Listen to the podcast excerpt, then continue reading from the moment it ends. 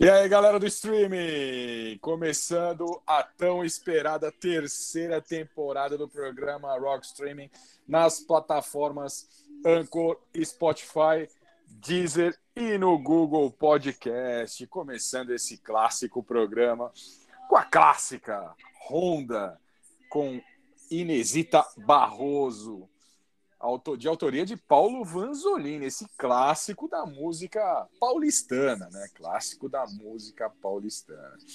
Como todos sabem, eu sou Paulo Bento e estamos com muitas novidades para essa terceira temporada do programa Rockstream. Passamos esses dois meses aí nos atualizando musicalmente e traremos muitas coisas legais aqui no programa para vocês. E como hoje é aniversário de São Paulo, resolvemos fazer um programa especial com o tema São Paulo, né? Então, hoje aqui no programa Rock Streams vamos ouvir muito meu, mano, mina, tá ligado, breja, rolê, mó, dois palito, busão, dar PT, suave, e duas, duas brejas e um chopp, né? Certo? É, duas brejas e um chopp. E um chopps, né? Duas brejas e um chopps. Mas e aí, Paulão? Muitas canções de Ninar paulistanas nesse programa de estreia da terceira temporada do programa Rock Streaming. Fala Roberta, fala pessoal. Essa semana vamos aí com cólera do punk, cólera, raça porão, inocentes. Vamos colocar também o Traz a Rigor e um homenageado especial aí no último bloco. Muita música legal hoje no programa Rock Streaming, só verdadeiras entidades paulistanas aqui no programa Rock Streaming dessa semana. Como sempre, teremos o bloco Enigmas do Streaming, que é a galera de Casa Pira e o Paulo Racha o Bico, com a presença aqui na, nos estúdios da Roberta Guilherme, né? Misteriosa Roberta Guilherme, que pegou o trem das 11 lá no Jaçanã. E se não chegar até o fim do programa, só amanhã de manhã, certo, Roberta? Certo, tô chegando, tô chegando. Roberta Guilherme. Renovamos o contrato, hein? Foi difícil contratar ela, hein, Paulão? Pegamos lá de, o foi, empresário foi, do Maradona. Foi, empresário do Maradona argentino lá pegou pesado, mas nós conseguimos fazer um contrato de um ano com Roberta Guilherme. Teremos Cassolato um... falou com ele. É, Cassolato conversou com ele. Cassolato conversou com. com... Super Cassolato. Grande Cassolato. Cassolato está em Paraty, hein? Mandou pra gente aí ó, o bloco gravado. Teremos o bloco que os ouvintes adoram por causa da treta que causamos, o Você Ama e Nós Odiamos com bandas paulistanas, né? Que o pessoal de casa ama, eu e o Paulão odiamos. Teremos o bloco que os headbangers dos punks e os caras que curtem black metal melódico choram. O bloco Os Brutos também amam com bandas paulistanas também. O bloco é uma verdadeira bomba, o bloco Explode Espetacular, que vai mandar pelos ares algum CD de um artista paulistano teremos a enciclopédia Alexandre Cassolato, hoje falando sobre os 468 anos de São Paulo. Teremos o Dan falando sobre o desenho Super Campeões e sua inspiração com São Paulo, né? E o Léo também vai trazer a história da Tectoy, sim, a história da Tectoy, que tem como sede aqui a cidade de São Paulo. Mas, Paulão, como a gente faz toda semana sem enrolação, qual a canção de Ninar que você trouxe para o primeiro bloco de músicas? Vamos com o clássico Cólera com Verdade. Bom, eu trago Rádio Táxi com Eva e já voltamos com mais programa Rock Streaming. Programa Rock Streaming.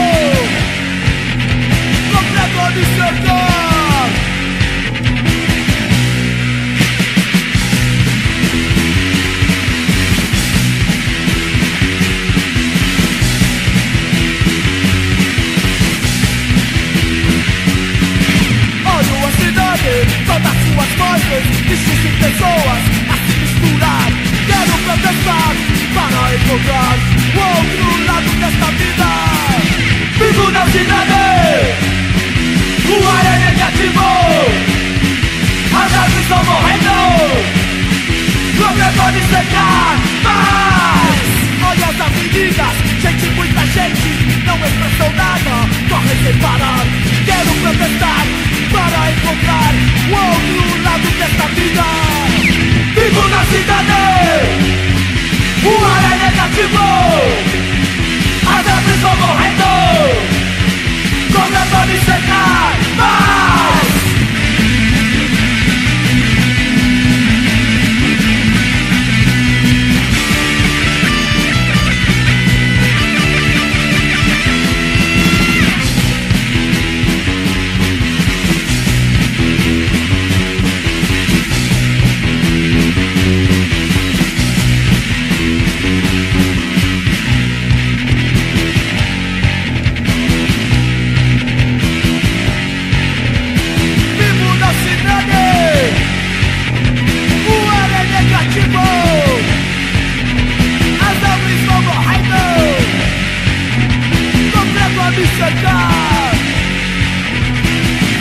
cidade. O ar é negativo As árvores vão morrendo. Não é pra me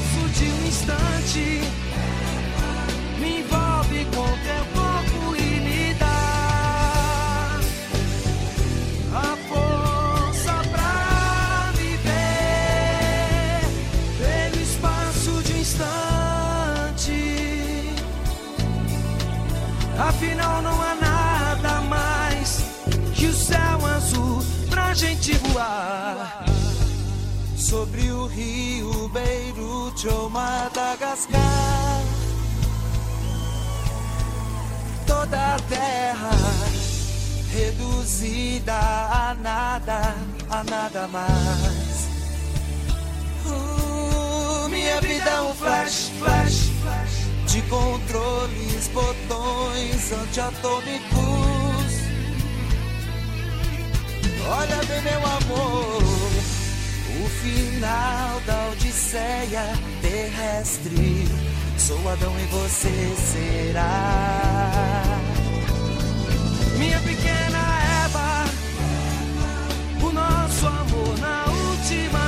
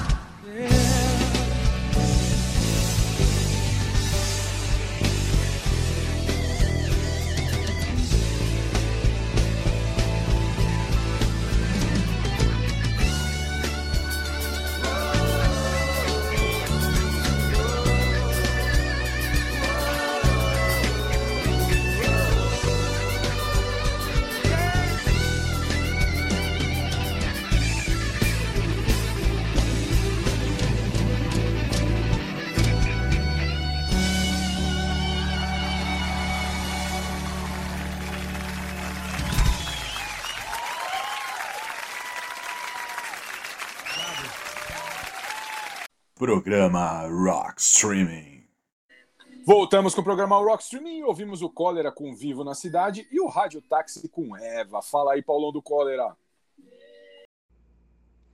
Em 2016, a revista Rolling Stone Brasil montou um júri formado pelo André Barcinski, o Antônio Bivar, né, que escreveu o, aquela, aquela coleção Primeiros Passos, o, é, o que é punk.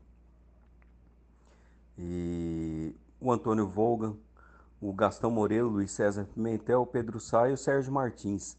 Esse júri, ele escolheu os 10 álbuns mais importantes do movimento punk brasileiro. E, curiosamente, dentre esses 10, três é, estão no programa de hoje, nessa homenagem de São Paulo, ao aniversário de São Paulo.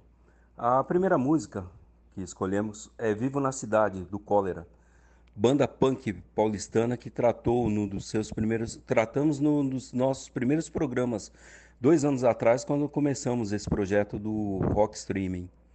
É, essa música ela pertence ao álbum Pela Paz, que aliás é um álbum clássico, foi lançado em 1986 pelo selo Ataque Frontal, que é uma gravadora que foi fundada pelo Renato Martins e pelo Redson, que é o guitarrista e vocalista do Cólera, né? Ele faleceu, era engenheiro, trabalhou muitos anos com a banda Cólera lançaram juntos várias outras bandas e ele tinha na vida profissional, ele implantava projeto de qualidade total em várias empresas. Ele foi, na época ele formou pelo Mackenzie. Essa gravadora, o, eles acabaram brigando em 1988, né? O, o, Ricardo, o Renato e o Redson. É, o que que aconteceu? O Cólera saiu para uma turnê na Europa e a turnê fez muito sucesso, eles acabaram gravando várias faixas. O Renato queria que eles lançassem a faixa e o Redson não, ele e o pessoal do Cólera queriam lançar um, um EP chamado É Natal. E de fato esse EP saiu, mas teve dois grandes problemas. O EP ele saiu no formato LP e acabou saindo mais caro e aí o pessoal estranhou, acabou não comprando. E um outro agravante foi que ele, chamado É Natal, e acabou saindo uns 15 dias depois do Natal. Então perdeu muito do impacto e por isso mesmo acabou não vendendo bem. Ao contrário desse álbum, o, o que nós falamos, o Pela Paz. O Pela Paz é recheado de clássicos do movimento punk. Esse álbum vendeu 85 mil cópias, é coisa pra caramba principalmente por ter sido lançado por uma gravadora pequena na época, quase de forma independente. Então foi uma vendagem bem alta. E uma outra coisa, é, a qualidade da gravação é muito boa. É, eu volto e meia bato na tecla de que uh, tem muita coisa boa, muitos músicos bons aqui no Brasil, muitos bons produtores, mas na década de 80 principalmente eles não tinham acesso a equipamentos bons, né? O pessoal talvez não se lembre ou não saiba, mas a economia brasileira foi muito fechada entre 1976 até 91, né? Quando o Collor entrou, até 90, na verdade. Então o pessoal tinha que trabalhar com material nacional e muitas vezes a qualidade acabava não saindo boa, né? A gente escuta aí com pena muita coisa boa, sabe da qualidade dos músicos e a a qualidade das gravações não acompanha esse pessoal. Né? Esse do Cólera não, é, se vocês escutarem com calma, ele está muito bem gravadinho. A letra dessa música e as demais letras do Cólera, elas são surpreendentemente atemporâneas, né? Ele, porque o Cólera, ao contrário das outras bandas punk, eles tinham preocupações ambientais, eles eram pacifistas, e além da crítica social que muitas bandas punks tratam, né? Então fica aí a, fica a dica, fica essa homenagem a São Paulo, mas fica principalmente a dica desse álbum Pela Paz. É um puta álbum. Bom, Paulão, é, hoje só clássicos, hein? Clássicos com verdadeiras instituições paulistanas, né? Paulão já falou aí do cólera e eu trago outra instituição paulistana que é o Radiotáxi. Sim, o Radiotáxi com Eva. O Radiotáxi foi formado por ex-integrantes do Tutti Frutti, banda de apoio da Rita Lee, né? E também por ex-integrantes dos Secos e Molhados. E a formação clássica do Radiotáxi, né? Ela tinha como como integrantes o Vander Tafo, o Limar Marcucci, o Gel Fernandes e o Willi de Oliveira, que, que após gravar o álbum Rádio Táxi de 1983, ele foi substituído pelo Maurício Gasperini. Muita gente lembra do, do Rádio Táxi com Maurício Gasperini, aquele loirinho vocalista, cabelo enrolado e tal. Mas o vocalista original do, do, do Rádio Táxi é o Willi de Oliveira. O Willi de Oliveira. Tanto que ele canta é, Garota Dourada, a original de Eva é com ele. E, e é demais, é demais. É... E, e, Eva, sem dúvida alguma, é o maior sucesso do Rádio Táxi, né? Foi regravado por inúmeras bandas. Mas eu acho que a que fez mais sucesso depois da do Rádio Táxi foi a banda Eva, com a Ivete Sangalo, né? Nos vocais. E... Mas muita gente não sabe, né? Que Eva é uma cover, né? Eva é uma cover, uma versão de uma canção italiana do Humberto Tosi, né? E o Rádio Táxi ele tá nativo até hoje, né? Porém sem o Vander Tafo, que faleceu, né? Faleceu de ataque cardíaco em 2009, se eu não me engano. E, mas eles continuam também sem o Maurício e sem o Willy, né? Tem um outro vocalista lá, mas o Gel Fernandes e o Lim Marcucci estão aí com o Rádio Táxi na ativa. Grande banda, eu gosto muito. E a gente acabou de ouvir a versão, uma versão ao vivo, muito legal ao vivo, com o Maurício Gasperini no vocal. Bom, e agora nós vamos ao bloco do Cassolato. E hoje ele vai falar sobre os 468 anos da cidade de São Paulo. Fala aí, Cassolato.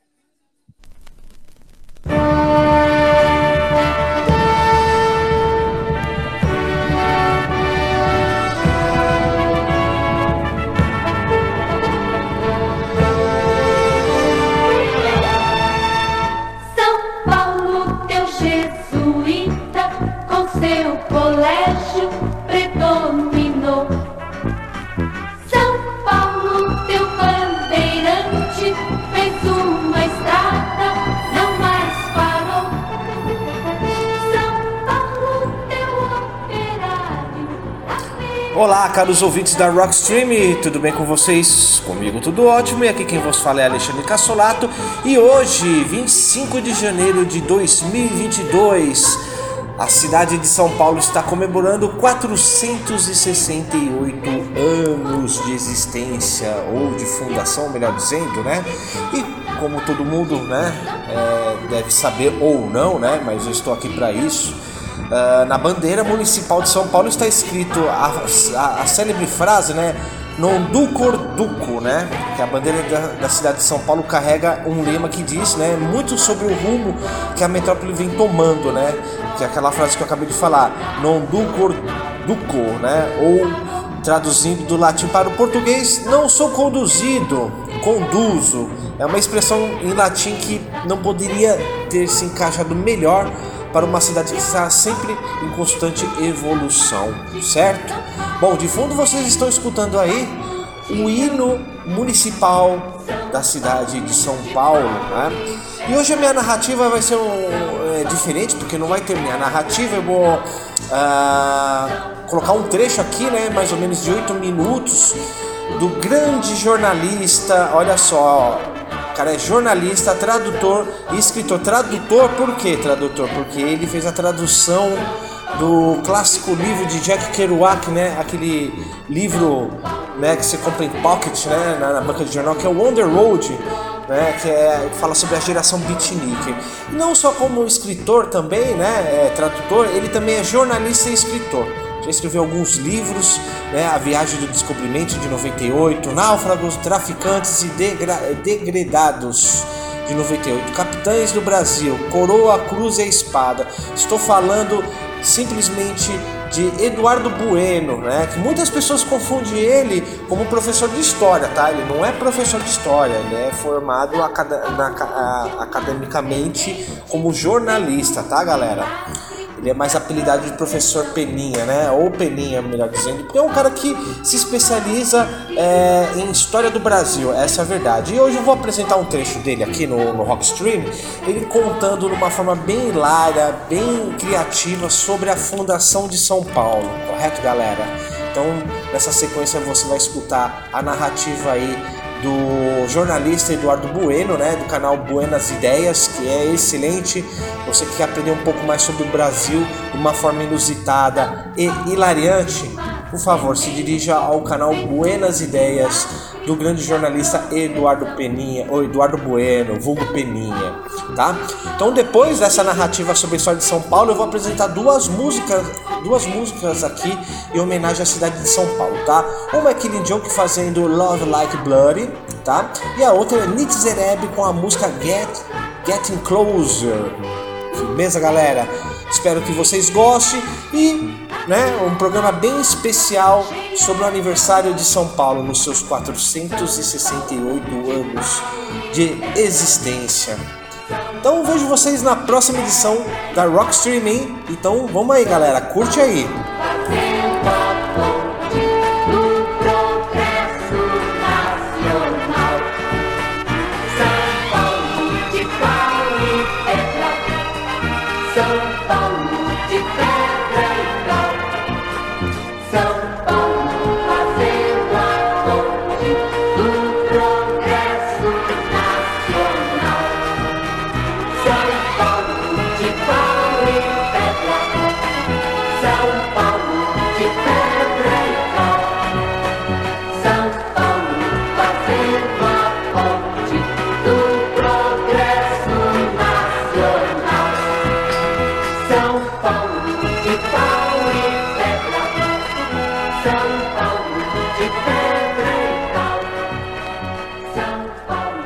Cara, esse programa parece bola de pinball. Fica indo pra cima, pra baixo, pra tudo que é lado.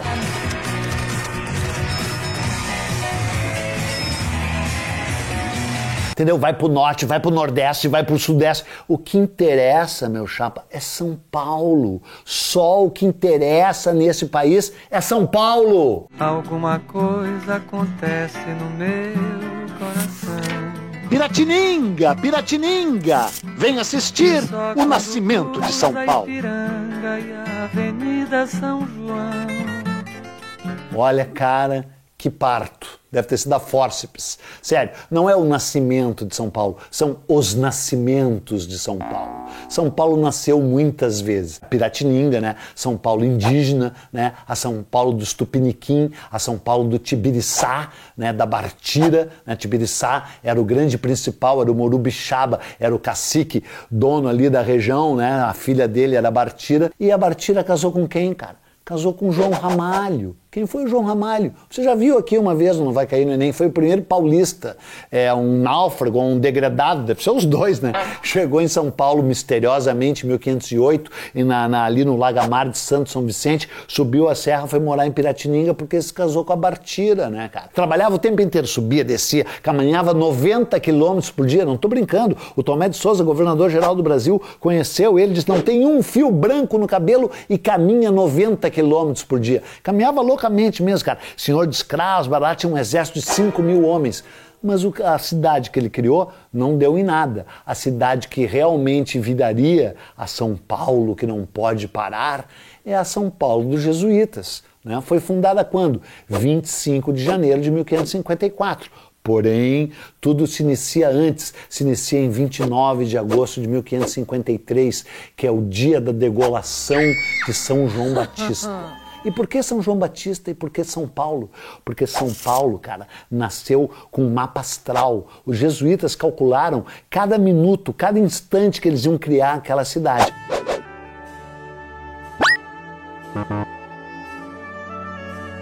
E além de tudo, calcularam não só o momento, calcularam o local, porque São Paulo nasceu num lugar de poder, feng shui, que tu deve chamar de feng shui, né? é, é- é geomancia, são as linhas mágicas da natureza. E o triângulo histórico onde São Paulo nasceu era um lugar totalmente sacralizado pelos indígenas que moravam lá, era realmente um local, um local de poder e acima de tudo, cara, era o ponto de convergência ou de divergência de cinco incríveis trilhas históricas, trilha- trilhas, ah, ah, ah, ah, trilhas pré-históricas, né, percorridas pelos indígenas. Caminhando e cantando. E é simplesmente inacreditável que os caras nunca tenham nos contado isso no colégio, na vida real. São Paulo, cara, esse triângulo onde hoje fica a Praça da Sé e o Colégio dos Jesuítas, está lá até hoje.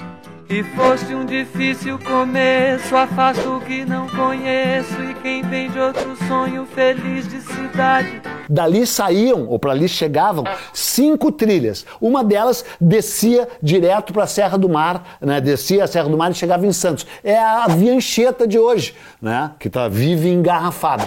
Entre no meu carro, na estrada de Santos. Por outro lugar, saiu uma trilha que ia até o, o- onde hoje fica o mosteiro de São Bento, descia em direção ao rio Tietê, pegava o rio Tietê, ia pelo Vale do Paraíba do Sul e chegava até o Rio de Janeiro. Era a Via Dutra. A gente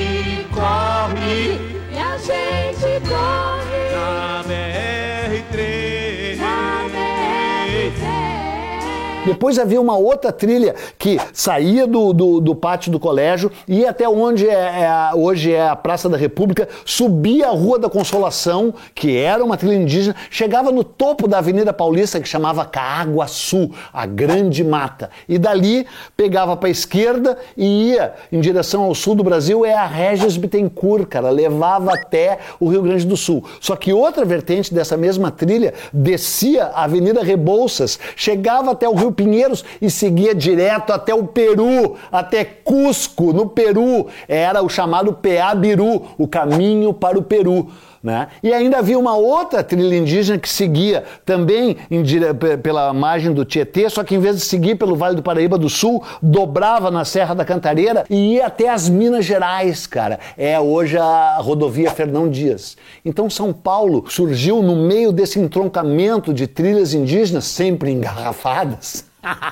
cheia de gente buzinando, já estressada e cheia de táxi. Por isso que eu tô aqui com a minha camiseta Taxi Driver, ó. Taxi driver, né? Antes de ser substituído pelo Uber, porque os, os indígenas, cara, eram tão primitivos que eles não tinham Uber, cara, eles andavam de táxi. E aí o táxi estava sempre, eu vou de táxi. Não, falando sério agora, cara, é, é incrível. São Paulo foi chamada pelo grande historiador português Jaime Cortesão a capital geográfica do Brasil. São Paulo virou o que virou justamente por estar no centro, no coração dessas trilhas indígenas. Da força da grana que ergue destrói coisas belas.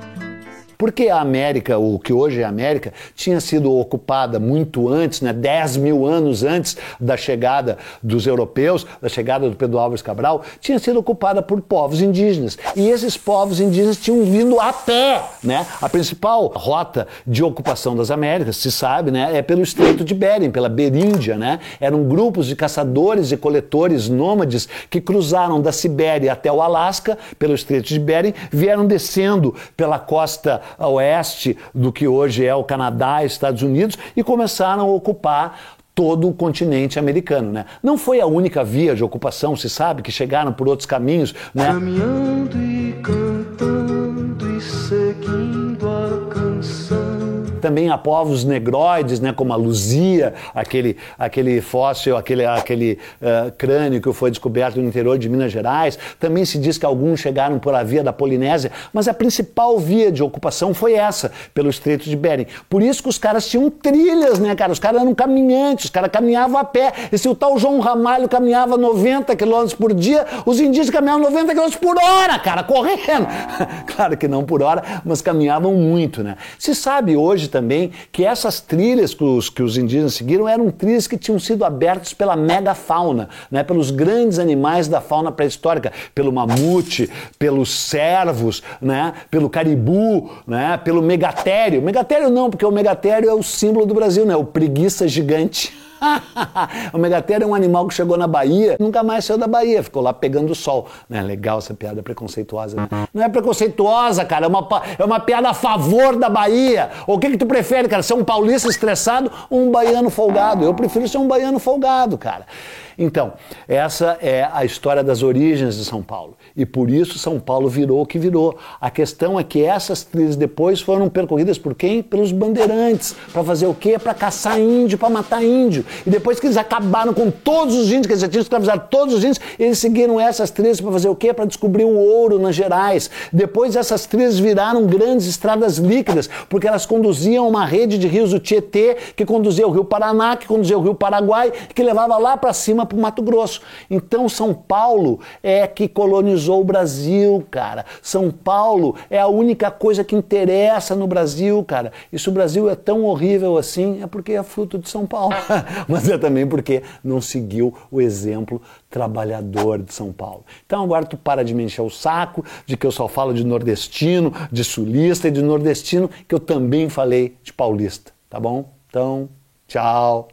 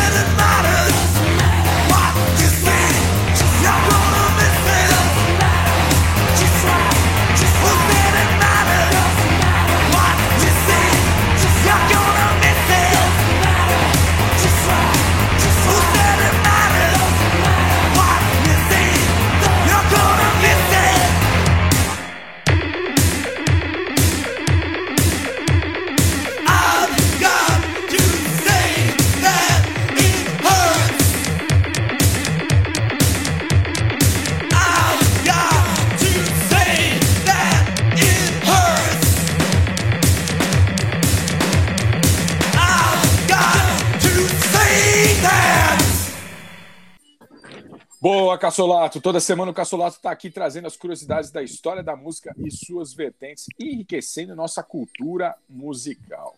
E agora, o momento mais esperado do programa Rock Streaming, o bloco Enigma do Streaming.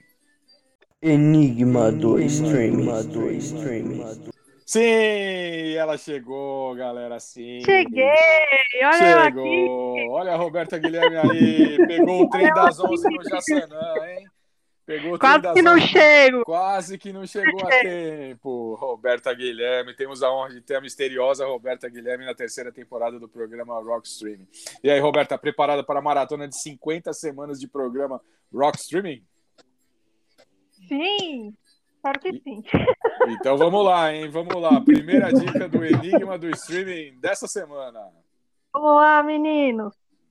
A primeira dica ele nasceu no dia 9 de abril de 1912 em São Paulo, mais precisamente no bairro das Santas. Seus familiares eram descendentes de italianos e portugueses. Seus pais eram donos de uma próspera mercearia. E desde sua infância, ele era fascinado pelo circo e pelo teatro. No entanto, aos 16 anos, ele largou os estudos e fugiu de casa, ó, para trabalhar justamente no circo, como assistente de um faquir. Vocês acreditam? Sendo um faquir. e por ser menor de idade, o próprio faquir foi ao cartório para alterar a data de nascimento em seu documento de identidade. E como ele na época tinha 16 anos, né? Então o Fakir acho que fez a fez a magia dele lá no cartório e ele passou a ficar com 18 anos. E aí, menino? Tem alguma ideia? É, eu vou chutar, Paulão. Ô, Paulão, eu acho que como ele é um gato, ele deve ser o Sandro Hiroshi, hein, Paulão? Ué, o Sandro Hiroshi, o, o Emerson Sheik, né? Que ele é. Quando ele era do São Paulo, ele era outro nome e outra idade. É disso? Lembro, o Emerson Sheik e Sandro Hiroshi. É, Roberta, o, o Emerson Sheik ou o Sandro Hiroshi? Não. Beleza, beleza. Vamos aguenta, agu- aguardar as próximas dicas do Enigma do Streaming com Roberta e Guilherme. Paulão, o que, que você trouxe para o segundo bloco de músicas? Nós vamos com outro Inocentes com Pânico em SP. E eu trago o Ira com Nas Ruas e já voltamos com mais programa Rock Streaming. Programa Rock Streaming.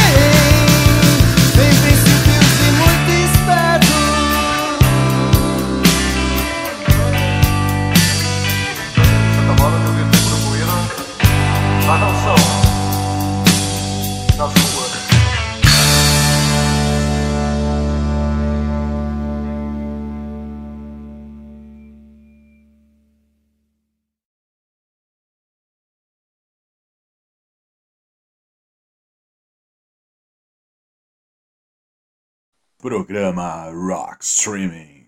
Voltamos com o programa Rock Streaming e ouvimos o Ira com Nas Ruas e ouvimos também o Inocentes com Panic SP. Fala aí, Paulão do Inocentes. Inocentes com Pânico em SP. Essa música, ela é faixa que dá título ao álbum clássico do- das bandas, da banda Os Inocentes. Ah, Os Inocentes também foi outra banda que eu tratei, inclusive no primeiro programa, dois anos atrás, na primeira temporada, né? É uma das minhas bandas prediletas. É, esse álbum foi lançado pela gravadora Mosh em 1986 e que eu me lembro foi um dos primeiros álbuns de do estilo punk que tocava nas rádios de rock daquela época, né? Que era 89, aqui em São Paulo era 89 e a 97. Faixas como Pânico em SP, Rotina, Expresso do Oriente. Eh, essas faixas são até conhecidas do pessoal que não é punk, porque tocaram pra caramba na rádio. E, inclusive, não sei se o Paulo vai concordar comigo, essa faixa, a Pânico SP, ela tem uma leve semelhança no, com a faixa London Calling do The Clash, né? Calling fala de uma Londres ah, é, pós-apocalipse nuclear e a faixa Pânico SP acaba tratando de um, um- de um cataclisma que ocorre em São Paulo.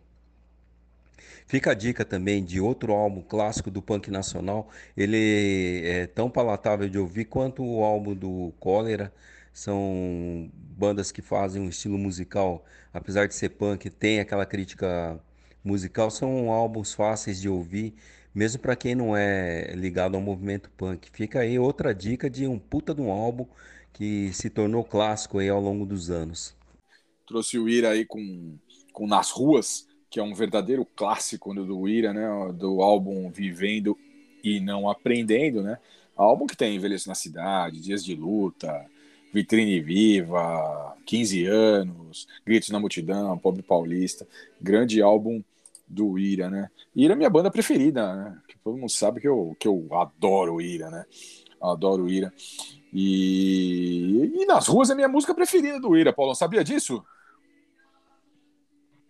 Não, não, dessa do. do deve ser assim, muito fãs do Ira, né? Essa preferência. Sabia? Minha música preferida do Ira, porque. Porque nas ruas que eu me sinto bem, Paulão. Eu ponho meu capote e tá tudo bem, tá tudo bem, cara. Eu adoro essa música, cara. Essa música é demais, né?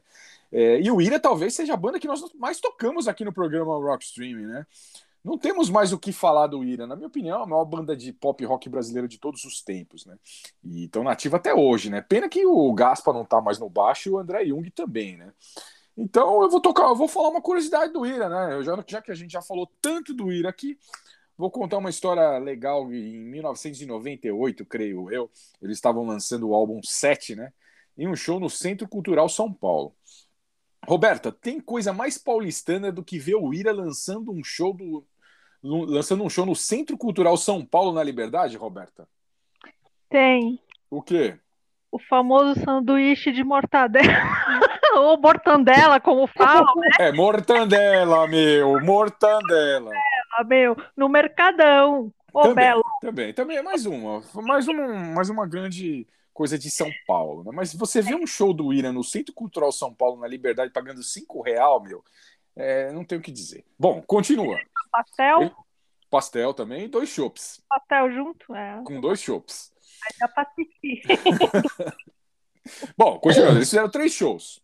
Sexta, sábado e domingo, e eu não tinha nada pra fazer, fui nos três, né? Eis que no último dia, no Bis, eles tocaram pop paulista e chamaram o Supla pra subir no palco.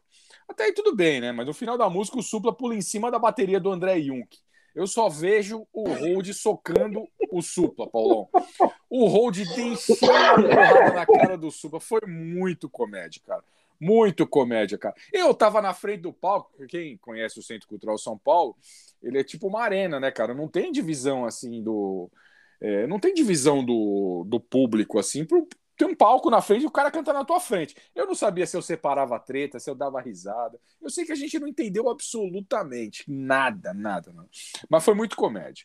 Muito comédia. Meus irmãos lembram disso, o Léo e o Dan, quem quiser debater com eles, eles estavam lá junto comigo e racharam o bico comigo, Paulão. Foi muito engraçado. Super sem noção, né, cara? Porra, aquela época, meu, o Ira tava batalhando pra sobreviver, cara, porque todo mundo sabe nos anos 90, cara, essas bandas que fizeram muito sucesso nos anos 80, os caras estavam no limbo, né, meu? Infelizmente, né, cara? Não era uma preferência musical de ninguém.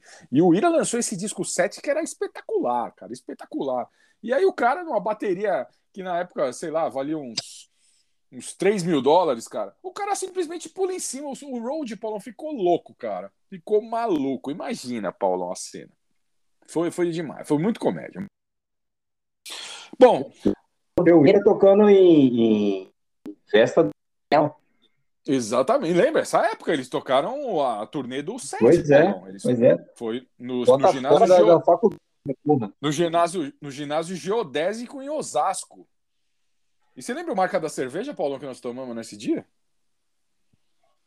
Puta, não lembro, cara. Eu lembro que tinha os maloqueiros que eu jogava bola lá, que entraram lá no. Quiseram arrumar. Eita. Mas foi interessante esse show aí, Paulão. Esse show foi muito interessante, cara. Foi, foi legal. O Ira, Ira foi. Foi. Muito profissional, Foi- né, Paulão? Foi, foi. Tinha pra caramba, o som tava ruim, os caras fizeram um puta de um show. É, vindo tocando no Teatro Municipal, no aniversário de São Paulo, você não vê diferença de show. O cara não. Ele não vai. Eles não, não desmereceram nada, não foram lá, tocaram, né? Fizeram um puta no trabalho. Tá aí até hoje, por isso que os fãs é tão respeitado. O cara vai lá e faz o serviço dele bem feito. Foi um showzaço, Paulão, mas aquela cerveja samba lá com aquele cachorro quente com salsicha alemão não caiu muito bem para mim, viu, Paulão? Tudo bem, boas, boas lembranças. Boas lembranças. Bom, vamos pro bloco do Léo, senão o Paulo vai começar a contar meus podres aqui. Vamos lá, vamos pro bloco do Léo com os games. Fala aí, Léo.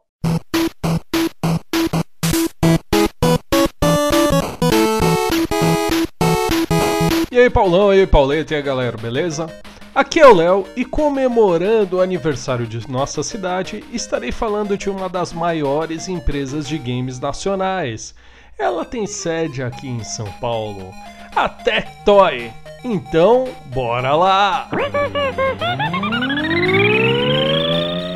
Tudo começou com o engenheiro argentino Daniel Dascal, que acabou mudando para o Brasil em 1975 com o intuito de auxiliar na implantação da fábrica de televisores Sharp em Manaus. Porém, em meados dos anos 80, após deixar seu emprego como consultor de componentes eletrônicos, acabou reparando que no país não havia eletrônicos em uma certa categoria: os brinquedos.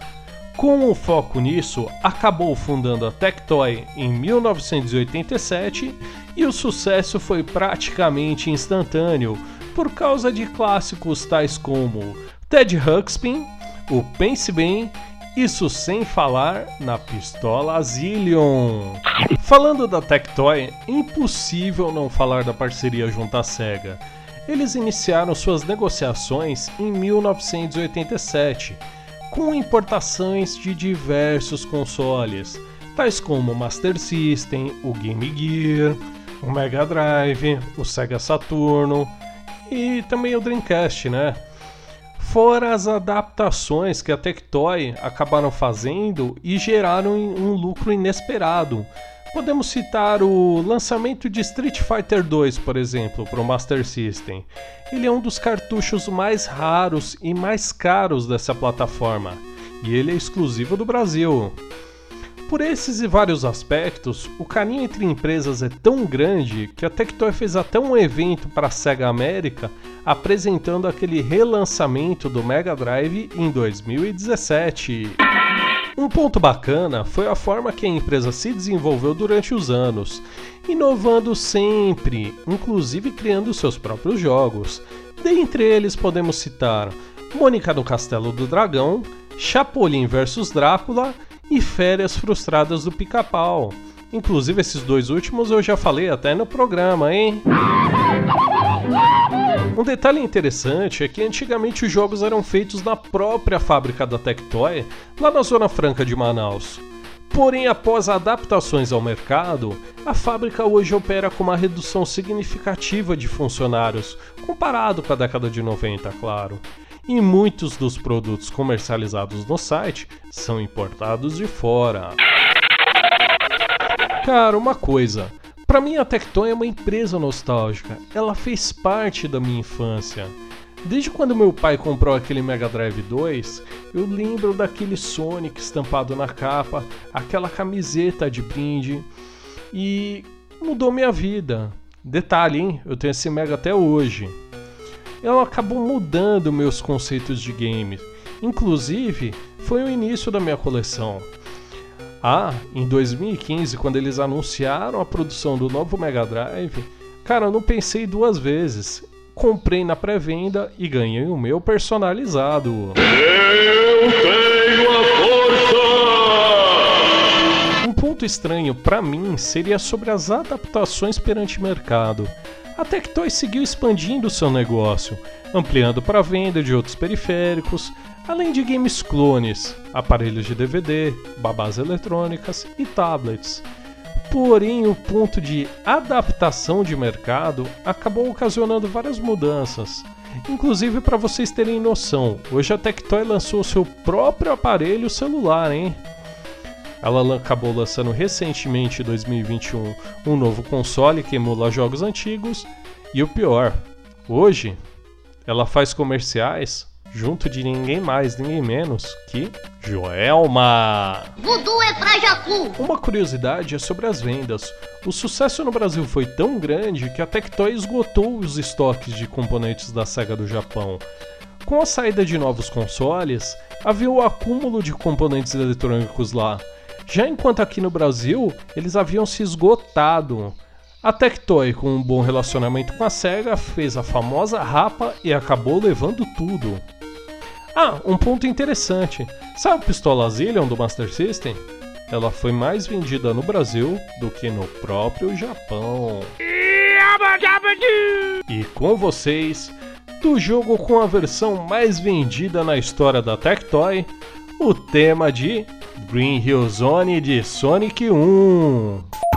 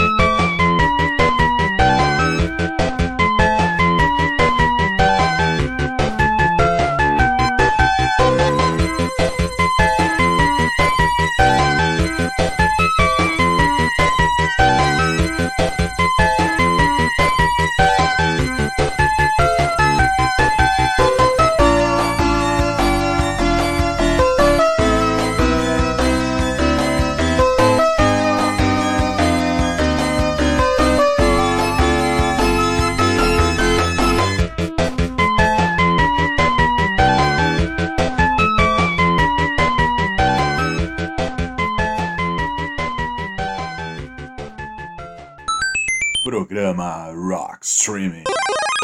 Boa, Léo. Toda semana o Léo vai trazer pra gente as curiosidades e histórias do mundo dos games. E você sabia, Paulão, que a sede da Tectoy era aqui em São Paulo? Não lembro disso, não. Não lembro. Grande É. Tectoy, hein? Tec... Trouxe. Tectoy do Master System Mega Drive. Roberta Guilherme, você jogou muito Master System na sua, na sua infância? Sim, joguei Master System com meu irmão. Ah, muito bem, muito bem, Roberta. Já que você está aqui, Roberta, vamos para a segunda dica do Enigma do Streaming dessa semana. Enigma do streaming. do streaming. Sempre lembrando que Roberta Guilherme, antes de chegar aqui nos estúdios Rock Streaming, comeu um sanduíche de mortandela nas esquinas da Ipiranga com a São João, tomou um engolve para azia e agora vai trazer para a gente a segunda dica do Enigma do Streaming dessa semana. Bom, ah, graças a Deus, acho que o engolve já tá fazendo efeito. Eu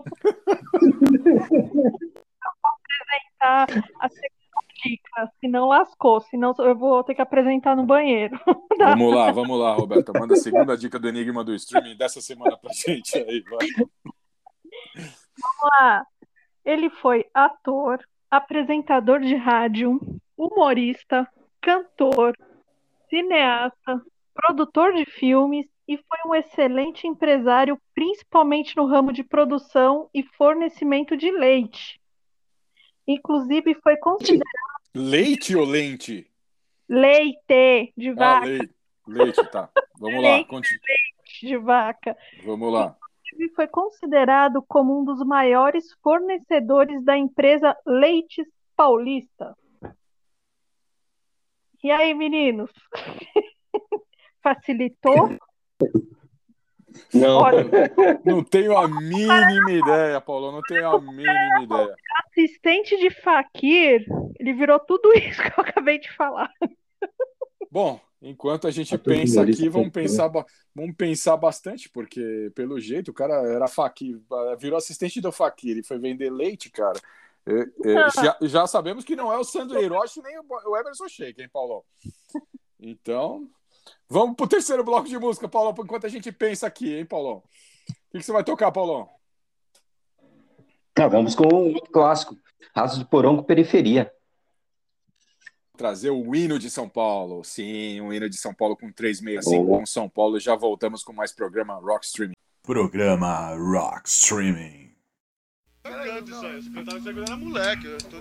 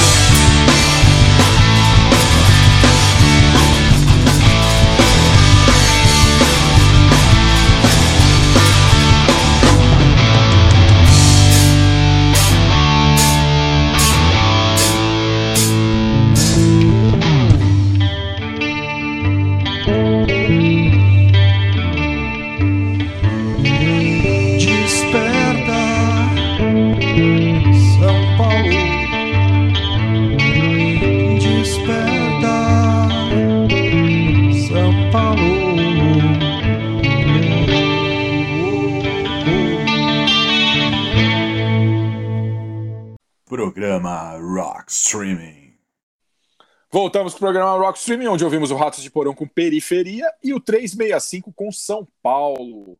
Fala aí, Paulão do Ratos de Porão. É, o Ratos do Porão é outra banda, né? Que nós falamos no um dos primeiros programas na primeira temporada, né? né? Não dá pra tratar do punk nacional sem punk hardcore nacional sem falar dos Ratos do Porão. Esse álbum, é, do qual nós tiramos a faixa, Subúrbio, é, é o álbum Crucificados pelo Sistema. Aquela votação que eu falei da revista Rolling Stone no primeiro bloco, eles acabaram considerando esse álbum, o Crucificados dos Sistemas, como o melhor álbum do punk nacional. É, eu respeito muito os caras que votaram, o júri lá, todo mundo ali manja muito mais de música do que eu, mas eu não concordo muito não. Eu acho que o, o do Cólera, o Pela Paz, ele é muito mais significativo, né? Até porque ele tem as faixas do Pela Paz, quase todas são clássicas, né, do, do movimento punk. O Raso Porão, ele, ele, esse álbum, ele tem as faixas bem curtas, ele é faz é, marcou território aí no movimento hardcore nacional. Ele já delimitou o tipo de som que o Rato do Porão ia acabar fazendo ao longo dos anos, mas assim, é, eu, eu, não acho que ele seja o melhor álbum nacional, né? Mas é, embora eu adore do Porão, tem muito mais material do Ratos do que das outras duas bandas, o Cólera e os Inocentes. É, esse álbum, talvez ele tenha entrado como destaque na, na votação por conta do. No, durante o lançamento dele, ele, ele foi muito divulgado. Algumas cópias foram divulgadas na Europa e nos Estados Unidos. E é até famosa aquela história, né? O Gelo Biafra, num dos shows do Dead Kennedys, o Dead Kennedys estava arrebentando na época. Ele mostrou esse álbum para o Crucificados pelo Sistema para o público americano e falou bem, né? Ele falou: olha, vocês precisam escutar essa banda brasileira, o Raço de Porão. Esse álbum aqui, o som dos caras parece um barbeador elétrico ligado. E o movimento punk tem muito disso, né? Muita banda daqui indica banda de fora e as bandas de fora acabam indicando bandas brasileiras. Quem já foi na galeria do rock sabe bem disso. Você vai em, em, em lojas de músicos que nem o, o cara do do tinha um músico do, do, de uma banda brasileira que tinha banda punk alguns músicos né? O olho o cara do olho seco tinha loja lá na galeria. É, você acha muito material de bandas que fizeram turnê com eles. E então tem muito disso né? Muita indicação. Esse álbum do Ratos do Porão é um álbum rápido as faixas são muito curtas as letras são muito pesadas. É, assim como essa faixa que nós tiramos tocamos hoje, né? E o pessoal talvez não saiba, ele teve um relançamento no início dos anos 2000, né? Foi muito aguardado. Foi naquela fase que o Ratos Porão, o João tava na MTV e o Ratos Porão, o som ficou ainda mais pesado. Eles fizeram a regravação, o Boca, o baterista, foi responsável pelo relançamento, né? E essa cópia é até muito fácil de encontrar na quem for na galeria acaba achando essa essa versão aí que saiu depois dos anos 2000. Aliás, é até minha predileta. Ficou legal pra caramba. Outro álbum histórico nessa homenagem de bandas paulistanas, né? Lembrando aí que o, o, o Paulo falou do, do Clemente no bloco anterior, o João Gordo ele montou um restaurante vegano lá na, no centro de São Paulo, ali perto da Paulista, e durante a pandemia ele ajudou muita gente, né? Ele fez muita marmita de graça aí para morador de rua, né? Então ele tem, além de ser músico, apresentador, ele tem esse lado aí de ele montou restaurante e ajudou, realmente ajudou muita gente nesse período difícil aí da pandemia que o pessoal, muita gente perdeu o emprego, a população, um dado recente aí da daqui de São Paulo, a população de rua aumentou muito, né? Aumentou 30%, e ele fez um trabalho social importante aí na, na pandemia. Bom, Paulão, eu trago, trouxe, né? Eu trouxe outra instituição paulistana, que além do Ratos de Porão, essa é outra banda, que é outra instituição paulistana, que é o 365, né? O 365 com, a, na minha opinião, a música mais bonita sobre São Paulo, que é São Paulo, né? E tá. o 365 ele foi fundado em 1983, mas a formação clássica do, do 365 veio em 1985, né? Com Mingau, ex-Ratos de Porão no baixo, né? Que hoje está tocando no Traje a Rigor, e o Finho no vocal, o Ari Baltazar na guitarra e junto com o Miro, né? Junto com o Miro eles constituíram a formação definitiva da banda, né? O Finho e o Ari assumem as composições da banda, é, meio que voltado para um estilo mais pós-punk, né? Mas o pessoal, muita gente é, intitulou os caras como um rock de combate, né? Em 1986 eles lançaram o disco mix, né, contendo as músicas São Paulo e Canção para Marchar. E a canção São Paulo torna-se um grande sucesso e posteriormente um verdadeiro clássico do rock nacional e paulistano, né? E com a repercussão positiva, em 1987 eles lançam seu primeiro álbum, né, contendo entre outras músicas uma versão de Grândola Vila Morena, né? Do cantor e compositor português Zeca Afonso. É, e uma curiosidade é que essa música original ela foi utilizada na década de 70 como senha de sinalização durante a Revolução dos Cravos em Portugal.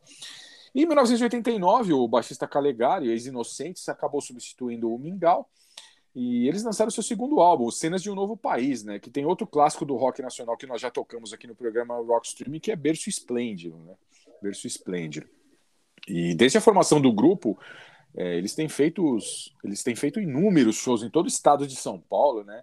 E em outras cidades brasileiras, né? Além de antológicas apresentações no, no Bolinha, no, no Chacrinha, Viva a Noite, Vitrine, Fábrica do Som. Grande banda, grande banda 365, eles estão nativa até hoje. Estão ativa, estão nativa até hoje e é bom demais. Bom, e agora nós vamos pro bloco do Dan com as séries. Fala aí, Dan.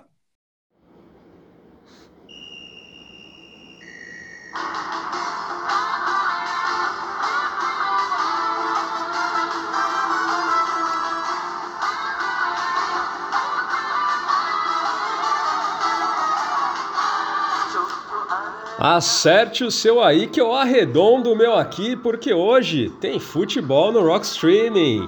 Fala aí galera, Dan chegando por aqui nessa nova temporada do Rock Streaming. Como vocês sabem, trazendo para vocês os clássicos da TV, do cinema e do streaming. E já começamos o ano aí com um programa especial, hein, homenageando a cidade de São Paulo. Quando o Pauleta me disse né, que voltaríamos exatamente no dia 25, né, eu já imaginei. Bom, o programa será temático, já sei do que, que eu vou falar, porque esse desenho, esse anime tem tudo a ver com a cidade de São Paulo. Hoje eu trago para vocês a maior criação do grande mangaka japonês Yoichi Takahashi, amante de futebol e torcedor do São Paulo Futebol Clube. Galera, sem clubismo, esse, esse anime ele, ele é válido para torcedor de qualquer time. É lógico que quem é São Paulino tem um prazer a mais em assistir esse anime, mas assistam, vale a pena. Essa obra se chama Capitão Tsubasa, que por aqui ficou conhecido como Super Campeões. Bom, Oliver Tsubasa, Tsubasa Ozora no original, é o personagem principal do mangá e do anime aqui na história. Amante de futebol desde muito pequeno, o anime conta né, a, a trajetória de Oliver, desde o comecinho, quando ele iniciou lá no colégio, no seu primeiro time, o Nankatsu, até a sua evolução chegando à seleção japonesa. O legal do anime é que ele recorda, né, diversas passagens, diversos períodos da história, né, de Oliver Tsubasa e mostra personagens marcantes, né, que acompanharam, né, esse grande jogador, como por exemplo o goleiro, Benjo Akabayashi, um grande, começa com um grande rival, mas se torna um grande amigo depois de Oliver, né, e um dos maiores goleiros, né, da, da história, né, ali no anime, e também um grande amigo de seu pai, um ex-jogador brasileiro que é obrigado a abandonar a carreira por conta de um problema na vista. O grande Roberto Maravilha, no original Roberto Rongo. Ele chega ali no anime logo no começo, se torna um grande conselheiro e acaba virando né, o treinador do time do colégio de Tsubasa. Ele ajudou muito o Tsubasa no início de sua carreira. Bom, o anime mostra né, a cada episódio a evolução né, do personagem e os desafios de Tsubasa enquanto jogador. É, e seus sacrifícios também, né?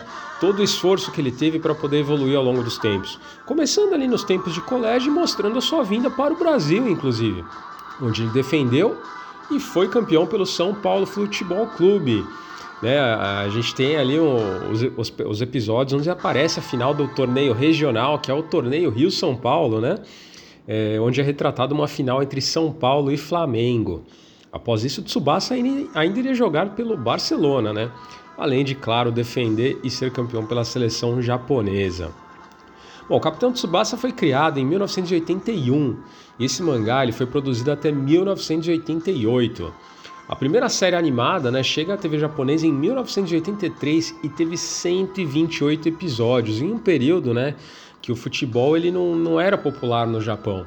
Então isso ajudou bastante. Né? É, esse anime ele permaneceu na TV até 1986. De 85 a 90 também surgiram né, alguns filmes, né, esses especiais para TV. E em 1990 chega para a TV o Shin Capitão Tsubasa, com 13 episódios que meio que complementam essa primeira produção lá de 83. Em 1994, né, chega a série que ficou conhecida aqui no Brasil, Capitão Tsubasa G. Foram apenas 47 episódios produzidos. Né? Na época, esse, esse desenho foi lançado um pouco antes da Copa do Mundo de 94 e como o Japão acabou eliminado ali logo no começo, na primeira fase, o desenho perdeu um pouco da audiência e foi cancelado com apenas 47 episódios. Mas foi o suficiente para ficar marcado aqui para nós brasileiros, viu? Posteriormente tivemos né, o lançamento do anime e do mangá Capitão Tsubasa Road to 2002, né, 2002, por conta da Copa do Mundo do Japão de 2002 além de mais algumas edições do mangá, e recentemente, né, em 2018, surgiu o um novo anime de Capitão Tsubasa, que é uma espécie do remake ali de, do primeiro é, anime de 1983. A animação original foi produzida né, visando realmente aumentar né, o interesse do público japonês no futebol. Né? Ali até o começo da década de 80, o futebol não, não era nada popular no Japão e a chegada do anime ajudou bastante a popularizar o futebol no país e hoje é um dos esportes que eles mais gostam lá.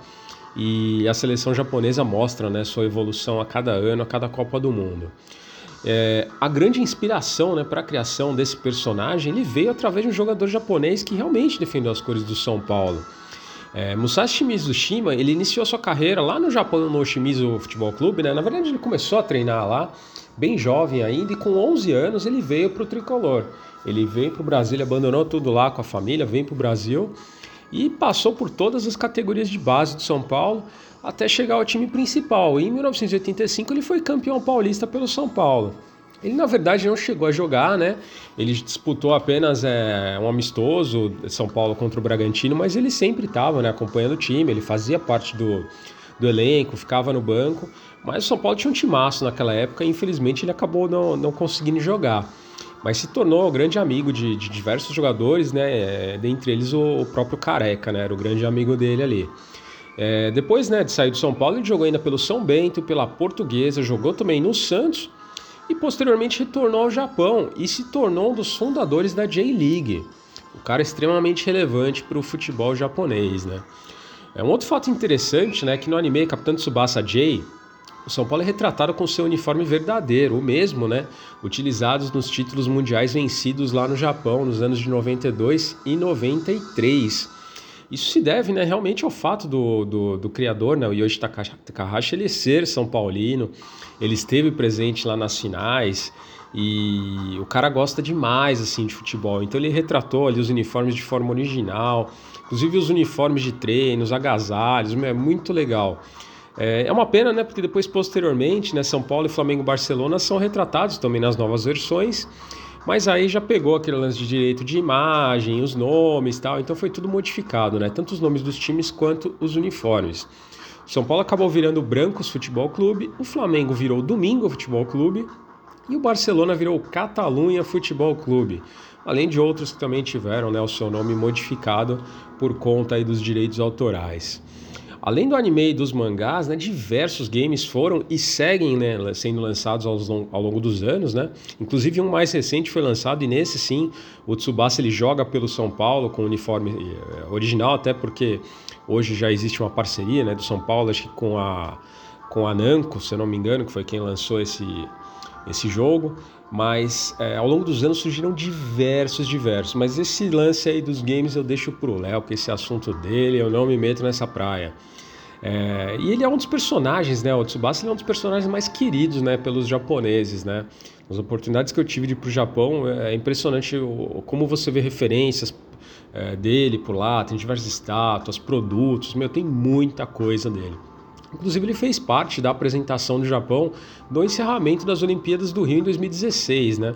Na época ali demonstrando um pouquinho do que, que nós veríamos nas Olimpíadas de Tóquio. Bom, galera, falo novamente sem clubismo. Espero que vocês tenham gostado do programa de hoje e recomendo a todos que assistam, porque, meu, é saudosismo, é um clássico, vale a pena. Com vocês, eu deixo a fantástica abertura original em português de Capitão Tsubasa J.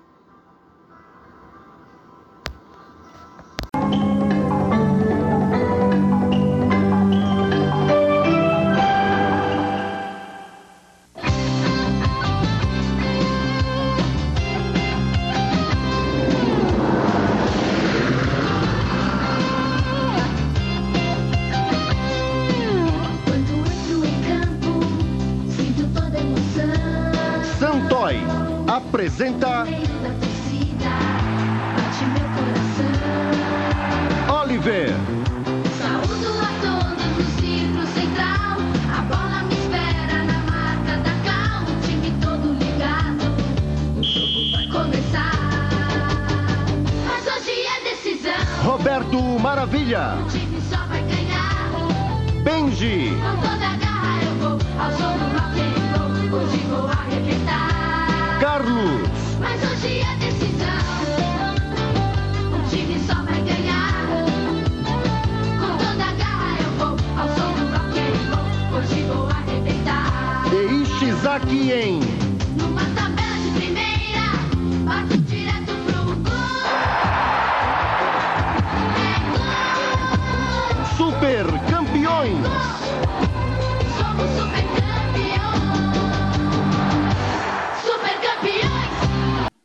Boa, Dan! Toda semana o Dan está nos trazendo as séries, desenhos e afins aqui no programa Rock Streaming.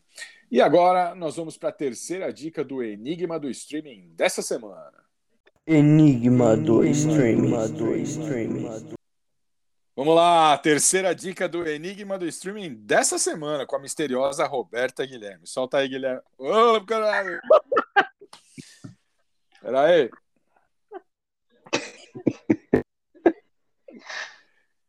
Vamos para a terceira dica do Enigma do Streaming dessa semana com a misteriosa Roberta Guilherme. Nós estamos rachando o bico aqui. Vocês tinham que ouvir os bastidores do programa para vocês darem risada. Vamos lá. Não vão terceira... querer ouvir. terceira dica, vamos lá. Vamos lá, terceira dica. Durante a sua carreira foram produzidos mais de 30 filmes, sendo que os lançamentos eram feitos apenas uma vez por ano e sempre no dia 25 de janeiro, no aniversário de São Paulo, no Cine Arte. É? Já sabem? É o Didi Mocó? Não, não, não. Você quer o Didi Mocó, cara? Tá difícil essa ah, semana, hein, Paulo? Didi Mocó nasceu em 1912. é cearense. É, é verdade. Não é o Didi Mocó, então. Paulo eu Paulão, nós vamos... Um pouco. Vamos pensar mais um pouco, Paulo. Mas vamos pensar mais um pouco. Quem sabe na última dica a gente consegue matar. hein? Vamos. Bom, e agora vamos pro bloco Os Brutos Também Amam. Aquele bloco que os headband, punks e os caras que curtem black metal melódico tem aquela taquicardia. Lembrando daquele amor perdido, chutado, que te deixou na vala, na lama, chorando em posição fetal do lado da cama ou no chuveiro. Mas, Paulão, o que, que você vai rolar no bloco Os Brutos Também Amam de hoje, especial de 467 anos de São Paulo? Então, um salto clássico, o traje ciúmes. Grande clássico do rock nacional Ciúmes, hein, Paulão? E por que que Ciúmes te deixa tão tão triste, Paulão? Tão amargurado, cara? Ah, ciúmes, né? Ah, hoje, antes de fazer o programa, eu caí numa pegadinha do malandro. Eu tinha escolhido uma outra faixa na homenagem a São Paulo. Aí o Paulo e a Roberta me ajudaram aí na escolha dessa faixa de uma banda que é um clássico paulistano também, né? O Traje a Rigor.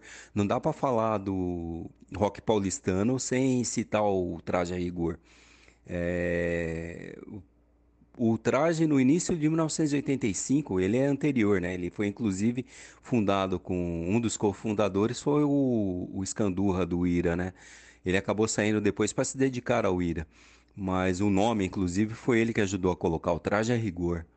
Ele no início de 85 não era uma banda ainda conhecida, né? Eles já tinham lançado Inútil, mas ainda não estava estourando. Eu lembro deles o, no Rock in Rio, os Paralamas foi- foram tocar e aí o Herbert Viana citou, né? Eles tocaram Inútil, né? Fizeram essa cover do, do Traje e aí ele recomendou, né? Ele falou, ó, essa música é de uma banda paulistana muito legal, né? O Traje a Rigor. E aí tocaram Inútil. De uns seis meses depois eles lançaram o primeiro álbum deles, né? O, do, do Traje a Rigor. Esse álbum vendeu igual água, foi um dos álbuns mais vendidos na, na época, foi o mais vendido, mais na história do rock nacional. Quase todas as faixas, é, conforme foram lançadas, alcançaram o primeiro lugar na parada musical, e acho que com exceção de duas só. O álbum vendeu pra caramba. O segundo álbum do Traje Rigor também vendeu, teve uma boa vendagem. A partir do crescendo, a banda acabou se distanciando da. Teve problemas com a gravadora, acabou se dis- distanciando do, do sucesso que eles faziam até então. E aí teve várias formas, trocas de músicos, né? E a banda se mantém até hoje, né? Quem assiste o programa Danilo Gentili está sempre vendo o Roger ali e a banda tocando, né? Mas nem de longe eles atingiram o sucesso do que, que- do- desse primeiro álbum, em 1985. Meados de 85, os caras arrebentaram. A faixa Ciúmes eh, foi escolhida porque ela trata do, do, do, do ciúmes de uma forma engraçada, mas assim, quem já teve ciúmes, um ciúmes muito forte, acaba até se reconhecendo um pouco na, na letra da música, né? Ela chega até a ser engraçada, mas não deixa de ser verdade, não. É, é uma letra legal, bem humorada e de- desse baita álbum, né? Fica aí outra dica da, de outra banda paulistana aí que nesse aniversário de São Paulo. Essa faixa aqui é demais. Então, vamos ouvir o clássico, o verdadeiro clássico paulistano, que é o Traje a Rigor com Ciúmes, e já voltamos com mais programa Rock Streaming.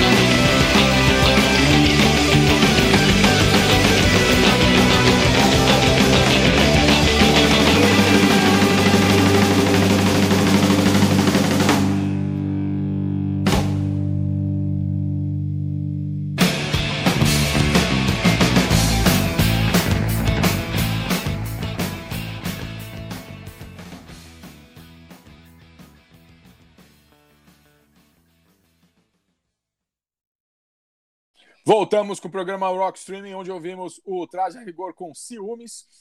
E no bloco Os Brutos também eu trago a Rita Lee com Mania de Você.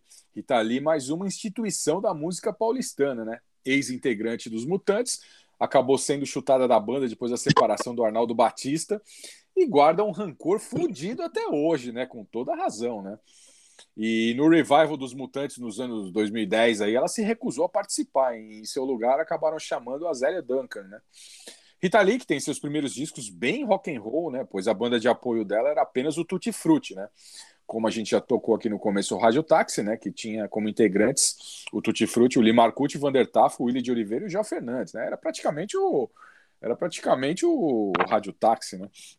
E mas ela acabou pegando um lado mais pop, né? Principalmente depois que acabou se juntando com Roberto de Carvalho. E essa música eh, do primeiro álbum da Rita, sem o Tutti Frutti, eh, acabou consolidando né, sua parceria com Roberto de Carvalho. E nesse mesmo álbum nós temos outras músicas como Chega Mais, Doce Vampiro e o clássico Mania de Você. E que versos, hein? Meu bem, você me dá água na boca, vestindo fantasias, tirando a roupa, molhada de suor de tanto a gente se beijar, de tanto imaginar loucuras. Caralho, deu um calor aqui, vou até ligar o ventilador. Então vamos ouvir, né? Vamos ouvir a Rita ali com mania de você e já voltamos com mais programa Rock Streaming.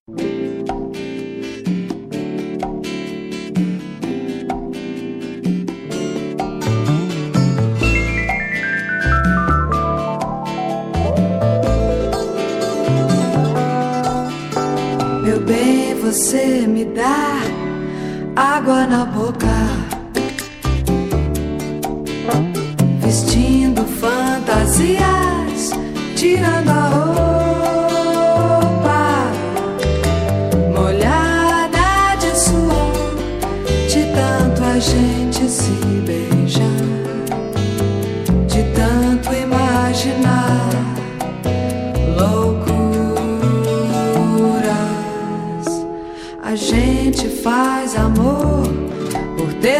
telepatia.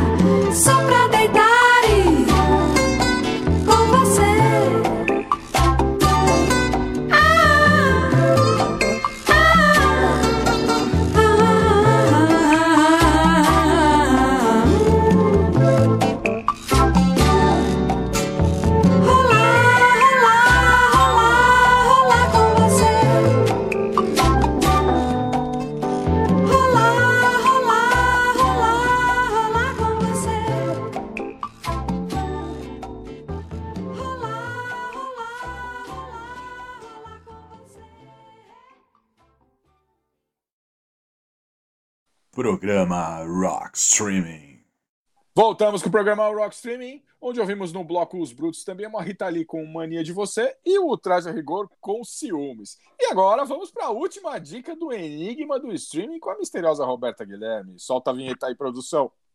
Enigma do streaming. Última dica, última dica do Enigma do Streaming dessa semana. Nós não matamos ainda, mas a misteriosa Roberta Guilherme sobreviveu ao sanduíche de mortadela e aos churros também. E agora nos traz a última dica do Enigma do Streaming dessa semana. Fala aí, Roberta. Mentira, não tô sobrevivendo, não. Paulão, você tem um, um Floratil, um Eparema aí pra me, pra me arranjar? Roberta Guilherme já É, comeu sanduíche de mortadela, churros. Vamos levar ela pra comer um gregão também?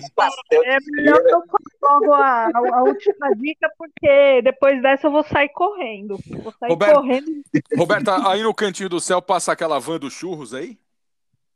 Só passa. Vamos lá, vamos para a última dica. Vamos para a última dica Vamos do lá. Enigma do Streaming, senão a gente não vai acabar o programa hoje. Ei! Vamos lá. Quarta e última dica. Seu famoso personagem foi inspirado em seu avô, que foi um, um imigrante italiano que trabalhou nas terras do Paraná. E também na obra de Monteiro Lobato, o personagem Jeca, foi um caipira de fala arrastada, corintiano roxo, tímido, porém cheio de malícias, que acabou conseguindo arrastar milhões de pessoas aos cinemas. E um dos filmes mais conhecidos foi A Tristeza do Jeca, de 1961. E aí, meninos? Agora vocês mataram a dica? Paulão, quem é o Enigma do Streaming dessa semana? Ator, diretor, Mazarop. Aê! Muito bem, Grande É o- Mazarop. querido do Brasil, Amásio Mazarop. E não tem quem, go- quem não goste do Mazarop, né? Porque o cara é espetacular, né? Sim. E todo mundo acha que ele nasceu em Taubaté. Não, ele nasceu aqui em São Paulo, no bairro da Santa Cecília, e foi para Taubaté. Muito bem, Roberta, muito bem. Roberta pegou pesado essa semana. Fazia tempo que a gente não, aceita- não acertava na quarta dica, hein? Fazia muito tempo que a gente não acertava na última dica. Sempre lembrando que se- Roberta Guilherme, a misteriosa Roberta Guilherme, vai estar toda semana, durante as 50 semanas, aqui no programa Rockstream 2022. E agora nós. sobreviver, né? Depois de tudo isso que você falou que eu comi, se eu passar de hoje. Se Roberta Guilherme não estiver aqui no próximo programa Rockstream, vocês já sabem, ela morreu. Eu fui pro cantinho do céu. Foi pro cantinho do céu, literalmente. Bom, agora nós vamos pro bloco mais explosivo aqui do programa Rockstream, o bloco Explode Espetacular.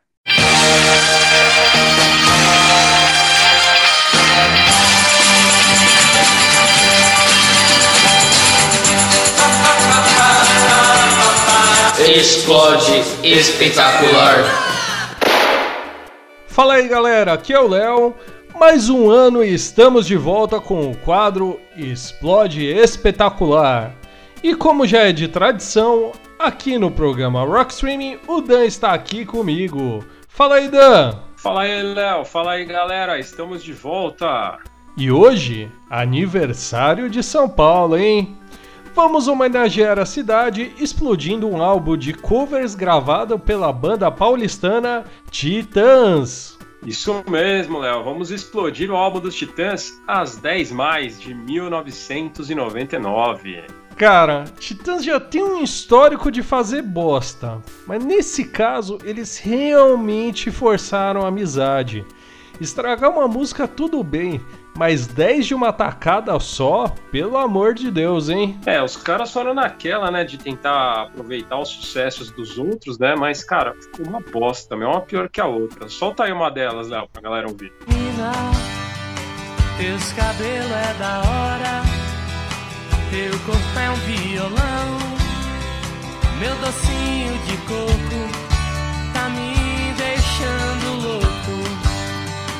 Minha Brasília amarela tá de portas abertas pra modo a gente se amar pelados em Santos, pois você me apitula, me deixa legalzão. Não me sinto sozinho, você é meu chuchuzinho.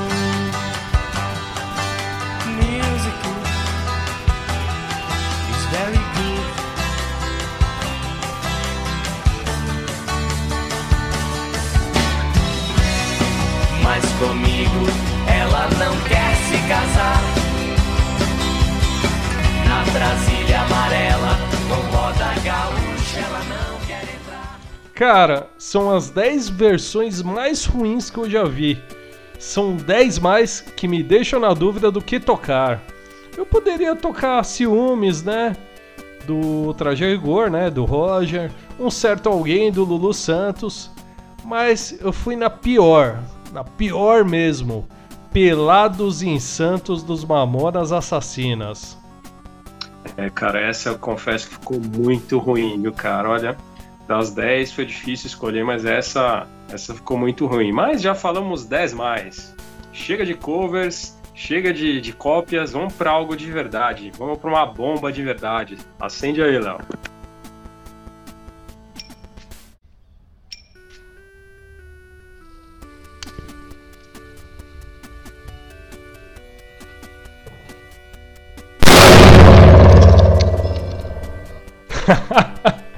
Cara, é uma pena que não temos tempo, né? Senão eu soltava 10 mais bombas.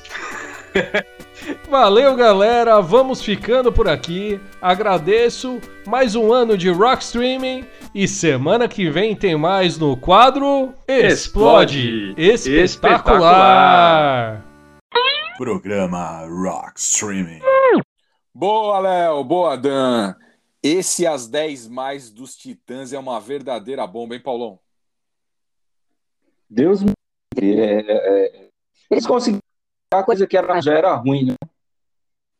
Ah, ruim demais. Estragaram coisa muito boa, pelo amor de Deus. Não, eles fizeram umas covers aí de tipo, tem uma cover de ciúmes. Tem uma cover de ciúme do, do Traje a Rigor aí que é muito ruim, né? Muito ruim nesse disco. É, eles fizeram a cover de Gostava Tanto de Você que o Tim Maia gravou também. Não ficou legal, cara. São vários acidentes de Fusca com um Fiat 147 na Senador Teotônio Vilela. Não é verdade, Roberta Guilherme? Sai de nada. É isso aí, é isso aí. Léo e Dan, que já compraram muita, é, compraram muita bombinha aí lá no Zé da Macumba e estarão aqui em 2022 explodindo tudo que é porcaria aqui no programa Rockstream. E agora, o momento que os ouvintes do programa querem nossas cabeças, Paulão. O bloco Você Ama e Nós Odiamos. Why do birds suddenly appear every time?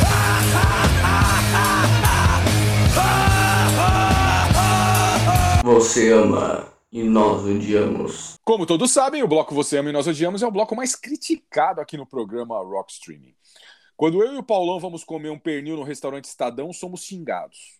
No Vale do Anhangabaú, tomamos churrasco grego com suco na cabeça. Na Augusta, com a São João, tomamos porrada dos bicho grilo. E na Galeria do Rock, a gente toma CD do Warrant e do Winger na cabeça, né, Paulão? Mas, Paulão, qual é a música que o ouvinte eu ama e você odeia que você vai trazer essa semana? Sampa do Caetano Veloso. Eu escolhi essa faixa porque o que acontece? O Caetano Veloso, São Paulo na época já tinha uma população gigantesca, vários dos paulis, do, do pessoal que estava morando aqui em São Paulo, muita gente tinha vindo do Nordeste para trabalhar aqui e acabou fazendo a vida aqui em São Paulo, né? Então, boa parte de São Paulo, boa parte do que nós vemos aqui foi é, produto do esforço do, do- desses emigrantes, né? Então, é, o, o Caetano acabou, ele não, não se radicou aqui em São Paulo, mas ele acabou fazendo uma música em homenagem a São Paulo. Mas o, qual que é a minha birra com essa música? São Paulo tem N defeitos, mas também tem N virtudes, né? Tem muita coisa boa para cantar. Pega um outro baiano, o Tom Zé. Ele fez várias músicas e músicas legais aí cantando São Paulo. E o Caetano nessa faixa, ele vai homenagear São Paulo, mas se você prestar bem atenção na letra, ele tá falando dele mesmo. O cara é tão narcisista que fez uma música homenageando a maior cidade do Brasil e tá falando só dele. Então o ego do cara, meu, é impressionante. Então fica aí, eh, eu não gosto dessa música por conta disso, né? Ele podia falar um monte de coisa boa. Ele acaba até falando muita coisa boa, mas eh, ele acaba falando de si só, né? Então é, é chato pra cacete. Concordo com você. Concordo com você. Bom, Paulão, nós vamos ouvir essa porcaria que é o Caetano com Sampa, que tem uma versão muito legal com língua de trapo. e eu trago para vocês também um outro cara que tem um ego enorme, né? É um ego enorme, que é o Arnaldo Antunes, que se acabou se juntando com Demônios da Garoa e com Tiro ao Álvaro. Sim, ele, eu- eles chamaram o Arnaldo Antunes para cantar Tiro ao Álvaro. Uma música que é um clássico do Adoniran, né? Que o Adoniran, pra mim, na minha opinião, o Adoniran é a maior missão musical paulistana, cara. Se tinham que fazer, pegar 23 de maio, transformar a Avenida 23 de maio ali no- em Avenida Adoniran Barbosa. Ou então uma outra avenida gigante. Porque o Adoniran, ele disse uma- em uma entrevista que o sonho dele era ele ter uma, o nome de uma avenida bem grande. E, e eu não sei o que os caras estão esperando, né? Porque você lembra de São Paulo, você lembra de Adoniran Barbosa. Impressionante.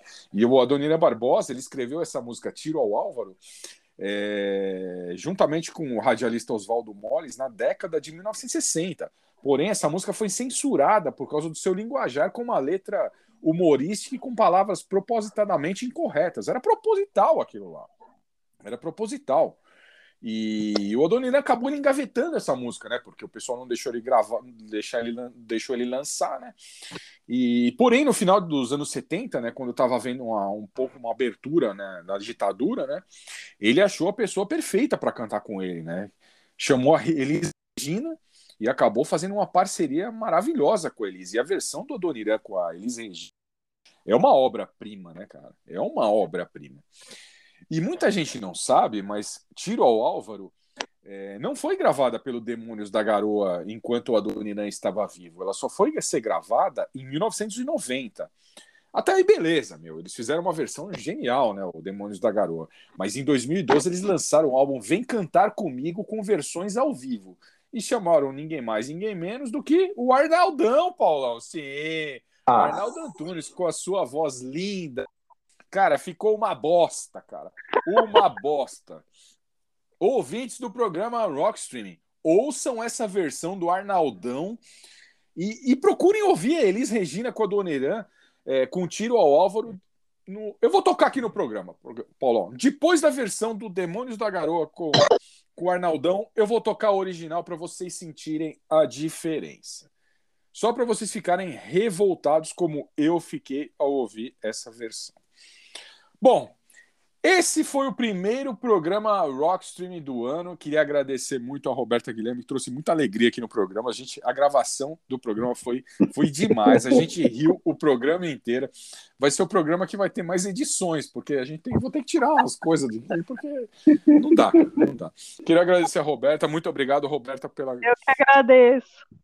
E agradecer ao Paulão, meu parceiro aí, meu parceiro de mais de 20 anos aí. Estamos aí para mais uma temporada de programa Rock Streaming. Certo, Paulão? Certo, Paulo, certo. Roberta, valeu. Obrigado aí pelo programa. Então a gente deixa vocês com, com essas duas músicas, o Caetano com, com Sampa, o, Adon, o Arnaldo Antunes juntamente com o Demônios da Garoa com Tiro ao Álvaro, e no final vamos tocar a versão original para vocês, terminando o programa com a, no alto nível, né? Vamos terminar o programa no alto nível com a Doniral Barbosa e Elis Regina com Tiro ao Álvaro.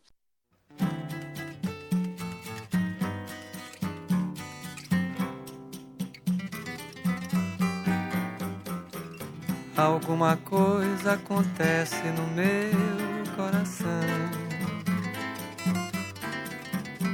Que só quando cruza Ipiranga e a Avenida São João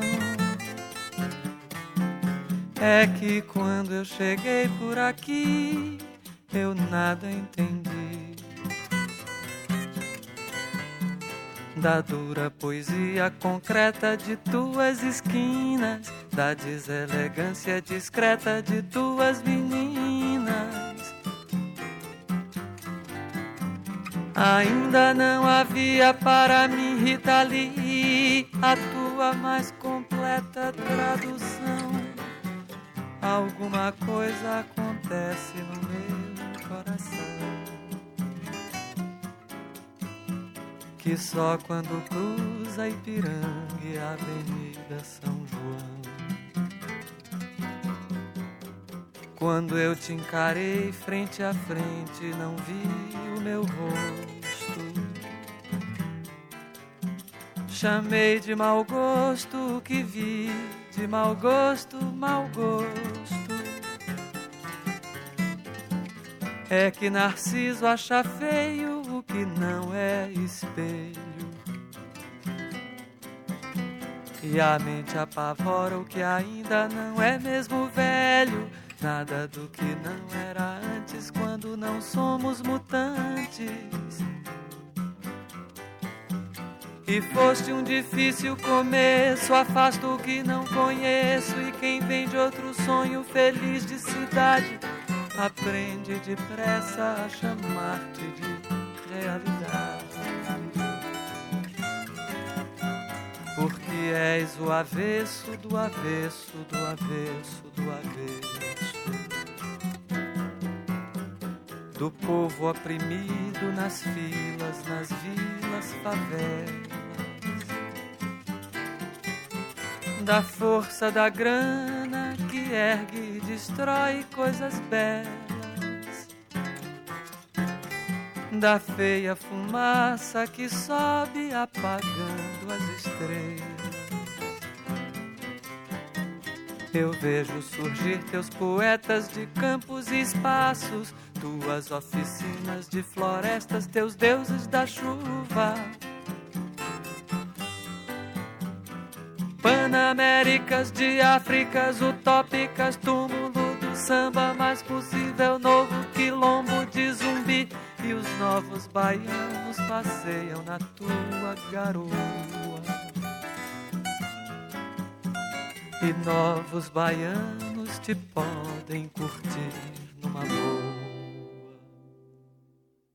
A gente acabou de cantar um rock e agora nós temos a grata satisfação de trazer uma figura das mais relevantes dentro do rock brasileiro.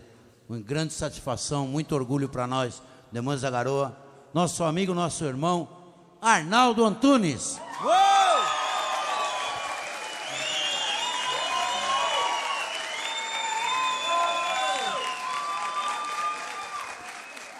Boa noite. Alegria estar aqui com esse conjunto fantástico. Prazer. Demônios da Garoa. Vamos nós. Parceiros.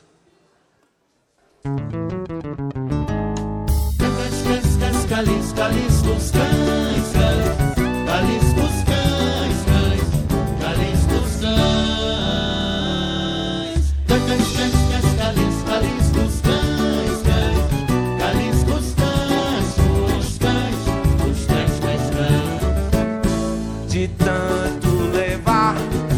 frechada do teu olhar. Meu peito até parece, sabe o que? O quê? Talva de tirar o Álvaro.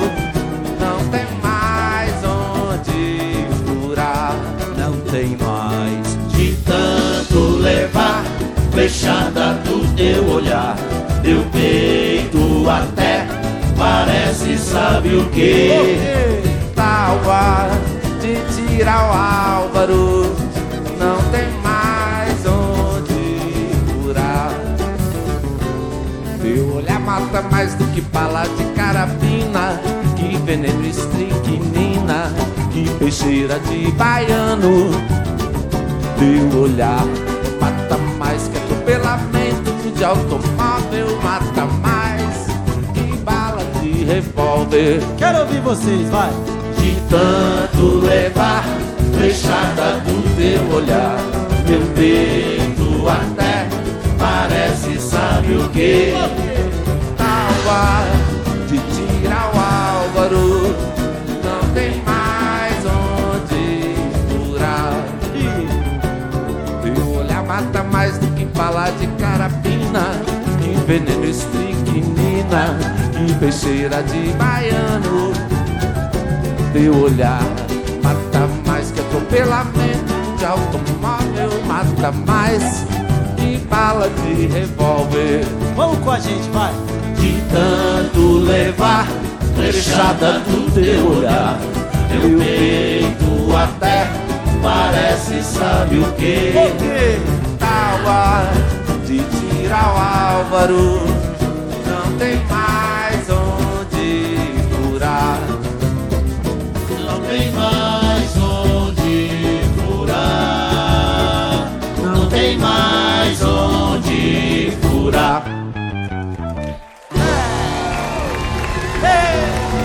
Arnaldo Antunes.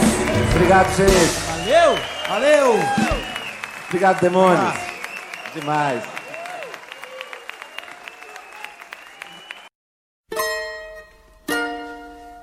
De tanto levar frechada do teu olhar.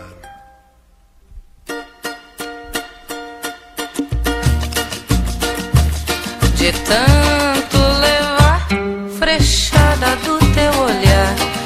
peito até parece, sabe o que? Tábua de tiro ao álvaro, não tem mais onde furar. Não tem mais. De tanto levar frechada do teu olhar, meu peito até parece, sabe o que? Tábua de tiro ao álvaro,